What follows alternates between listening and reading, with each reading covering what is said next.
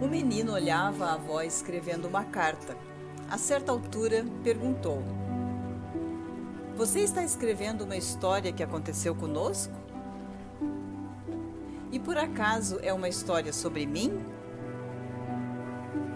A avó parou a carta, sorriu e comentou com o neto: Estou escrevendo sobre você, é verdade. Entretanto, mais importante do que as palavras é o lápis que eu estou usando. Gostaria que você fosse como ele quando crescesse. O menino olhou para o lápis, intrigado, e não viu nada de especial. Mas ele é igual a todos os lápis que vi na minha vida. Tudo depende do modo como você olha as coisas, disse a avó. Há cinco qualidades nele que, se você conseguir mantê-las, será sempre uma pessoa em paz com o mundo. A primeira qualidade: você pode fazer grandes coisas, mas não deve esquecer nunca que existe uma mão que guia os seus passos. Esta mão nós chamamos de Deus, e ele deve sempre conduzir em direção à sua vontade. A segunda qualidade. De vez em quando eu preciso parar o que estou escrevendo e usar o apontador.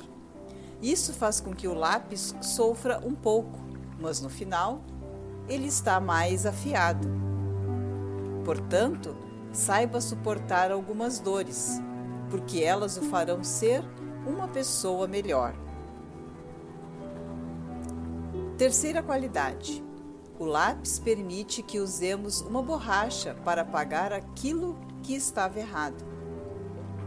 Entenda que corrigir uma coisa que fizemos não é necessariamente algo mal, mas algo importante para nos manter no caminho da justiça. Quarta qualidade: o que realmente importa no lápis não é a madeira ou a sua forma exterior, mas o grafite que está dentro dele. Portanto, sempre cuide daquilo que acontece dentro de você. Finalmente, a quinta qualidade do lápis. Ele sempre deixa a sua marca. Da mesma forma, saiba que tudo que você fizer na vida irá deixar traços e procure ser consciente de cada ação sua. Viva o momento presente, mas não esqueça de apreciar a sua jornada.